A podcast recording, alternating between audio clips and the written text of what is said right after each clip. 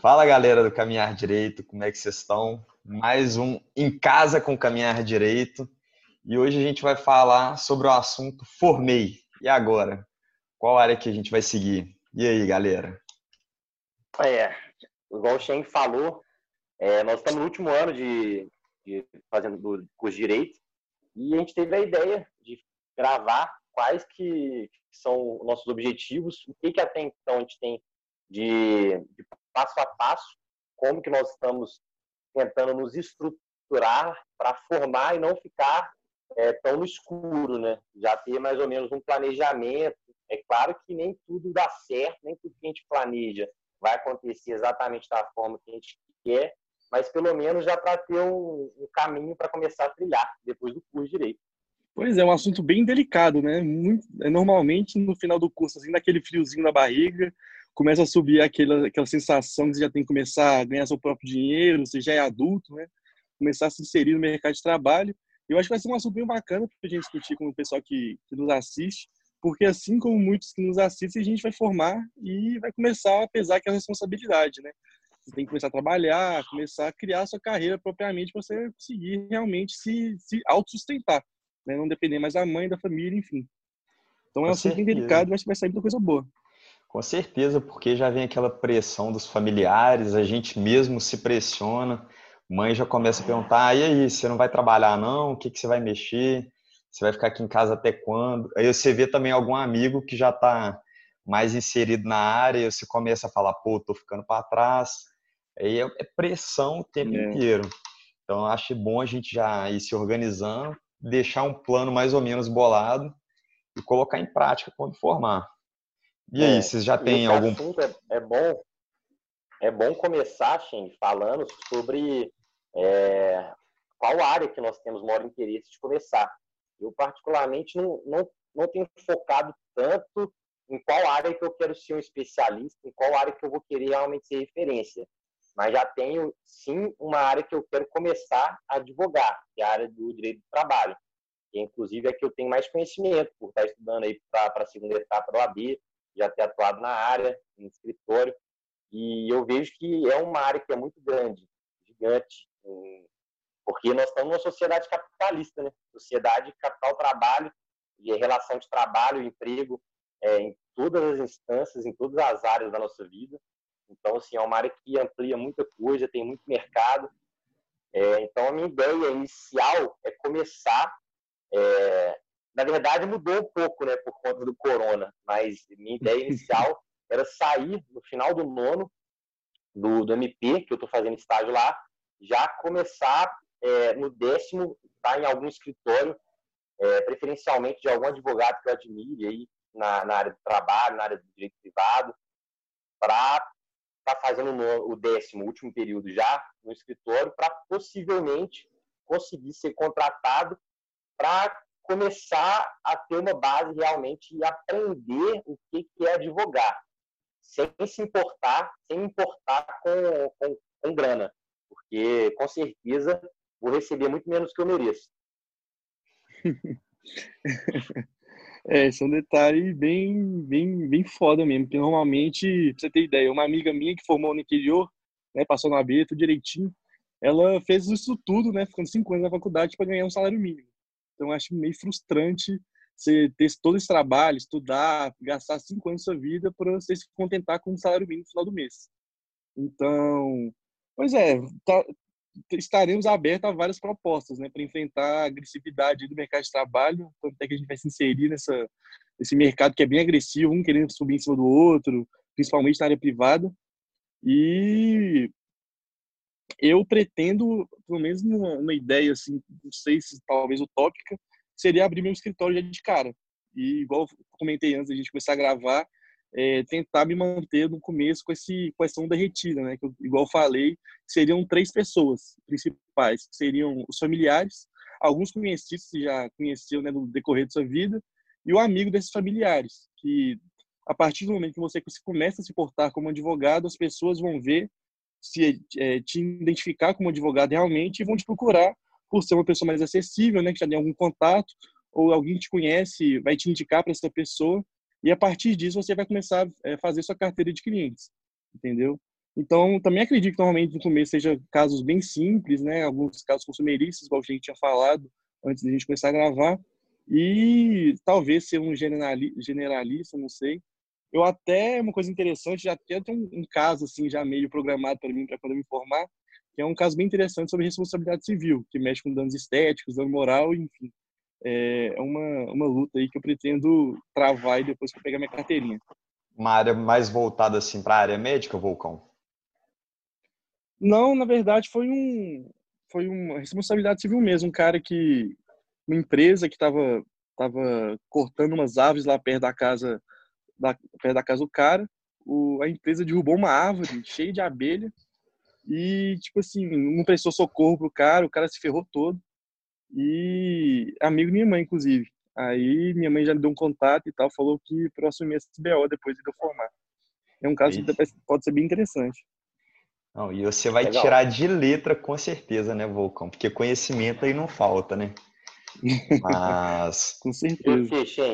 Então, inicialmente, eu já comentei em até, até outros vídeos do Caminhar Direito, a área que eu tenho mais interesse em começar minha carreira é na área criminal, mas como a área criminal é uma área muito fechada e demanda um pouco mais de experiência, eu acho que talvez eu vou começar nessa parte de é, mais consumerista mesmo, que vai ser de amigos, familiares. Eu acho que não vão chegar na minha mão casos tão complexos assim. E antes eu estava falando com o Candini também, eu acho que às vezes a gente não precisa ficar tão bitolado em querer seguir uma determinada área, porque às vezes as portas vão se abrir para a gente, né? Igual o professor Lucas de, Lucas de Penal, ele estava me falando, cara, não fica tão bitolado em querer começar na área criminal, que é uma área muito complicada, bicho eu sempre gostei de empresarial. E por sorte por, e pelo destino da vida mesmo, que eu acabei seguindo essa área. Então, não mantenha sua mente fechada, fique sempre aberto para propostas novas e mete a cara mesmo. Se você não gostar, pula fora. E eu acho que é isso aí. É, você pode ver, por exemplo, o professor Alneir, né, que a gente tem muito contato, que o cara utilizou do cargo público que ele tinha como assessor no TJ para ganhar uma certa autoridade no meio, né? É, até como professor também de faculdade, e foi chamado posteriormente para uma vaga no escritório de advocacia criminal. Então pode ser um caminho também você utilizar um cargo anterior para ganhar uma certa autoridade e futuramente ingressar numa área que você tem interesse, que no caso dele foi na área criminal, por exemplo. É um caminho é, também. Eu acho assim que independente do caminho que nós formos trilhar depois de formado, uma coisa nós temos que ter em mente: paciência. Nós, para construirmos uma carreira na advocacia, é necessário ter muita paciência. Nós ficamos agora cinco anos estudando. Cinco anos que, que voaram. A gente for pegar aí ontem, estava no primeiro período, no segundo período. É claro que aconteceu muita coisa, mas também passa muito rápido. Eu fiz uma, uma um cálculo assim, mental é, que eu quero ilustrar mais ou menos o que eu penso, um, um, cenário muito real, assim, um cenário não muito otimista, um cenário que eu acredito que seja bem, bem tangível. Eu vou me formar mais, um pouco mais tarde que vocês, em relação à idade. Eu vou me formar com 26 anos. Vamos supor que eu comece a advogar com 26 anos em um escritório, ganhando muito menos do que eu mereço. Dois mil reais por mês. Vamos lá. Aí eu vou começar a construir uma carreira paralelamente a, a, ao meu escritório, que eu, não meu escritório, o escritório que eu estiver trabalhando como advogado contratado.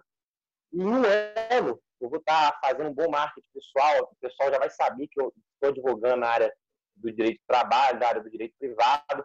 Vou conseguir, paralelamente, construir uma carteira, é, carteira de clientes que vai me render mil reais por mês. Além dos dois mil, com 27 anos e um ano de formado, eu vou estar ganhando, vamos supor, 3 mil. Com mais um ano, 28 anos, mais um mil, mais mil reais na minha renda mensal. Com um ano a mais de formado, dois anos de formado, eu vou estar ganhando 4. 29, 5. Colocando essa progressão, 30, 6. Com 35, 36 anos, eu vou estar ganhando 12. Tá ruim? Não, tá bom demais, velho. Um valor bem bom mesmo. É, depende do ponto de vista, né? Porque, por exemplo, você pegar a tabela de honorários do AB, por exemplo, Você pegar um divórcio, uma, uma, uma, um caso de alimentos, por exemplo, lá o mínimo é 2 mil, tá ligado? E tipo assim, é, você pegar sim. um por mês assim não é tão difícil, sacou? Aí sim. já poderia dobrar a sua perspectiva, por exemplo, de lucro né, nesse sim. mês, por exemplo. É, essa perspectiva é uma perspectiva que não é, é, é muito grandiosa, é uma perspectiva uhum. que eu acho que é muito tangível e que demonstra que se a gente é, trabalhar de forma progressiva, no médio e longo prazo, é possível construir uma renda bem sólida. E eu acredito que quanto mais tempo de advocacia, maior vai ser a progressão ao longo dos anos. Com certeza. É exatamente isso. E, e, com o tempo de advocacia também, a gente vai fazendo novos parceiros, né? A gente vai ficando mais conhecido na área. E é aquilo que a gente sempre falou, né? A advocacia tem que ser colaborativa, não pode ser cada um na sua, não. Eu acho que a gente tem que expandir cada vez mais nosso networking, conhecer mais gente, se impor como advogado, que aí a chance de vir cliente para você aumenta cada dia mais. E com isso a gente vai ficando mais rico, né? Que eu acho que é o interesse de todo mundo. Ter estabilidade, é, porque... ter sua grana. É, até porque hoje em dia é muito difícil um caso portar uma área só específica do direito. Um caso que vai ser só direito do trabalho, um caso que vai ser só direito civil, porque muitas muitas vezes os casos englobam mais de um direito. Né? Seria um direito empresarial, um direito é, com direito do trabalho, que envolve direito civil, reparação civil, até muitas vezes criminal, e acaba que um caso pode ter muitos direitos envolvidos, né? muitas áreas do direito envolvidas, é muito difícil um cara saber todas as áreas do direito que com propriedade. Muitas vezes assim que nasce a advocacia colaborativa justamente por causa disso. Porque é. muitas vezes um caso engloba vários direitos, sacou? Verdade. E tem a questão do coworking também, né? Alô? Sim. Oi, oi, oi. Acho que o Sheng... Alô, Sheng? Ah. Deu uma travada aí. Mas falando Foi. sobre coworking, a gente já até teve algumas conversas aí em off sobre, sobre esse tipo de advocacia. Eu acho que é válido a gente pincelar um pouco sobre o que a gente acha em relação a isso. Pois é, a gente já falou sobre Oi. coworking antes e a gente até chegou a fazer um trabalho com o Vitor Lana. Talvez trabalhar em, em coworking ao invés, de, ao invés de abrir um escritório logo de cara, talvez seja mais rentável. Porque uma sala para dividir para quatro pessoas, é, por exemplo, no Buritis, que é perto do Tribunal de Justiça, era R$ 1.500, dividido para quatro pessoas, dá em média o quê? 350 reais, 400 reais por mês em média. Não fica um valor tão caro assim. Às vezes no escritório você vai pagar mil, dois mil reais por mês e talvez a gente não vai ter essa grana assim que a gente formar, né? Então, talvez o coworking seja uma boa estratégia para quem esteja formando, né? Mas vocês veem uma necessidade de um espaço físico para você ficar? Porque eu, pelo menos na perspectiva, não vejo necessidade nenhuma de eu ter um espaço físico, sei lá, com um uhum. computador, uma impressora, uma cadeira para eu ficar sentado para receber meus clientes, sacou? Eu acho muito mais fácil reinvestir esse dinheiro em algumas coisas mais produtivas, em um cliente, por exemplo, numa cafeteria, num shopping, que seja um prazo de alimentação, sei lá. É, um espaço tipo Guaja, que é, é mais, mais escolado, uma coisa nesse sentido. E as coisas que eu precisar fazer no computador faz de casa, sacou? Vou encontrar o cara lá, pega um Uber, se for o caso, um a pé, se for perto de casa. Porque eu não vejo, pelo menos, pelo menos no primeiro momento, assim, a necessidade de ter um espaço físico de eu estar lá, sei lá, 8 horas, 10 horas por dia, é. Sendo que eu posso Até muitas porque... vezes fazer isso, isso de casa. Até porque no início, caso acabou a faculdade, você vai lá e quer começar a advogar muitas vezes você não tem a certeza de que todo mês vai estar entrando alguma grana. E se você Exatamente. tiver um espaço físico, você já tem uma renda, um passivo é, fixo todos os meses. Independente se entrar dinheiro ou não, você vai ter aquele custo. É. É, pois é. E pelo que o Volcão falou mesmo, é verdade. Às vezes a gente não precisa estar todo dia em um escritório. E a gente, no início de carreira, talvez trabalhar num coworking seja um gasto a mais, mas às vezes para uma reunião com o cliente, talvez assim seja, seja bacana. Mas é verdade, a gente não precisa ter um espaço físico para trabalhar, não. Se a gente estiver em casa com computador, impressora e internet, obviamente, já dá para trabalhar tranquilamente. É, só se for uma coisa muito específica, né, que você quer mostrar uma autoridade a mais, um, dar um valor a mais àquela reunião, que você vai para um espaço mais chique e tal. Mas acho que no primeiro momento não precisa tanto assim de um espaço físico como igual assim você está pensando a princípio, pelo menos na minha visão, sacou? Eu não, não me vejo assim contratando uma coisa de cara, tendo já uma despesa sem ter nada, uma, uma perspectiva de ter um ganho no começo da advocacia, sacou? Com certeza. E outra ideia que eu também, eu ainda não, não tirei tirei do papel nem nada, mas eu acho que o advogado 4.0, como muitos dizem, né, precisa ter um bom marketing no Instagram e posicionamento. Porque se a gente for ficar só botar uma plaquinha de advogado, por exemplo, na porta da, da nossa casa ou de um escritório, a chance de vir, de vir cliente é muito baixa. O que vocês acham desse novo advogado, fazer um marketing virtual, Instagram, Facebook? O que vocês pensam sobre isso? Tem que se posicionar, velho. Tem que se posicionar no mercado através das mídias é, virtuais, porque o cliente ele vai te procurar é através do Instagram, é através é, do WhatsApp, através do Facebook, até que não, né? Mas ele vai te procurar realmente através de alguma das suas mídias. Se estiver fazendo um bom trabalho é, na, na, no Instagram, o pessoal vê que você tá, você é uma pessoa ativa, que, que realmente trabalha, é, tem bons resultados e demonstra isso, claro que de uma maneira discreta, respeitando o estatuto, o código de ética, eu acho que é muito válido. Isso aí é, é você, você consegue é, mostrar uma credibilidade para as pessoas e construir uma carteira de cliente. Com certeza. É, com certeza. Bate muito no ponto que eu falei no começo da, da nossa transmissão aqui, né? Que é se portar como advogado. Que até para você prospectar para as outras pessoas verem que você é um advogado. Que aí pode, inclusive, influenciar se ela conhecer alguém que está precisando de alguma ajuda, ela pode indicar, porque viu lá no seu Instagram e tal, que agora você é advogado de tal coisa e etc. Você é especialista em uma área específica e ela pode te, te dar, te, te encaminhar para esse cliente, sacou? Eu acho muito importante para futuros clientes, para as pessoas que você já conhece atualmente, saberem que você é advogado realmente. Pode ser um colega lá do ensino médio que você não vê há, sei lá, cinco anos, ver uma postagem no seu Instagram é, de você falando sobre determinado assunto e tal, falar, pô, tô precisando de ajuda nesse caso específico e tal, e te indicar outras pessoas. Eu acho muito importante a presença do advogado moderno nas redes sociais, principalmente para a gente estar tá começando agora, que vai ser uma das nossas principais portas para conseguir novos clientes, né? Na nossa futura advocacia, que a gente vai iniciar no ano que vem, muito provavelmente. É verdade, e esse negócio de Instagram é bem engraçado. O Candini pode contar melhor, porque parece que uma vez chamaram o caminhar direito no, no direct, pedindo meio que uma consultoria. Como é que foi esse caso, Candino? Teve um negócio assim? Foi. Uma consultoria em relação a uma cláusula contratual de um cruzeiro. Houve um cancelamento da filha dela, que era menor. Aí acabou que foi uma dúvida simples de ser tirada. Eu consegui, pesquisando ali é, por fontes na internet, eu consegui rapidamente achar a solução do problema. É claro que eu não cobrei, porque nós nós não pode. Formados. Nem pode. nem pode. Mas nós tiramos a dúvida, ela ficou super satisfeita, agradeceu. Quer dizer, às vezes é, é uma coisa pequena ali que você, tendo um conhecimento básico, você já consegue fornecer para a pessoa e a pessoa fica super satisfeita. Isso pode sim gerar uma mão de obra, pode sim ser cobrado. Afinal, você está gastando seu tempo, o seu, o seu, é seu trabalho, né? conhecimento. E uma, é, falando de conhecimento, pegar um gancho aqui. Vocês pretendem fazer pós, mestrado, depois de formado?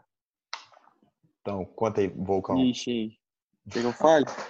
oh, eu, a princípio, não, velho. Eu, a princípio, se não acho, acho que entraria muito mecanismo. Tipo assim, igual você sai no ensino médio, tem que entrar na faculdade, depois tem pós, depois tem mestrado, depois tem doutorado, vai, tipo, num caminho muito meio linear, um caminho, vai com a Maria vai com as outras, sacou?